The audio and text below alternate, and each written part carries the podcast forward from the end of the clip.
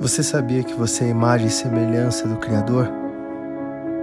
Você sabia que dentro de você pode ter uma mensagem, tem uma história que pode curar uma pessoa de um suicídio?